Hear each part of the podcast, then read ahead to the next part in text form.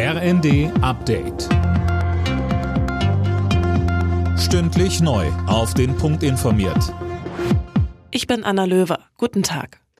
CDU-Chef Merz hat seine Rede beim CSU-Parteitag für einen Frontalangriff auf die Ampelregierung genutzt. Er warf etwa Kanzler Scholz Respektlosigkeit vor. Merz verwies in dem Zusammenhang auch auf die Grundsatzrede von Bundespräsident Steinmeier gestern. Das bei einer Rede des Bundespräsidenten, die lange angekündigt war und wo er sich mit den großen Herausforderungen unserer Zeit beschäftigen wollte. Nicht ein Fraktionsvorsitzender aus der Ampel sitzt, nicht ein Mitglied der Bundesregierung ist ein Ausmaß an Respektlosigkeit unserem Staatsoberhaupt entgegen, das ich nicht für möglich gehalten hätte in dieser Regierung.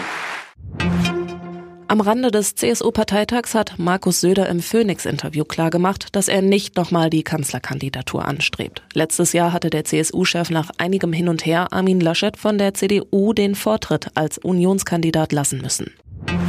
In mehreren deutschen Großstädten gehen heute Menschen aus Solidarität mit den regimekritischen Protesten im Iran auf die Straße. Zum Beispiel in Berlin, Köln, Hamburg und Chemnitz wird demonstriert. Im Iran gibt es seit Wochen Massenproteste gegen die Führung in Teheran, die versucht, die Bewegung mit Gewalt niederzuschlagen.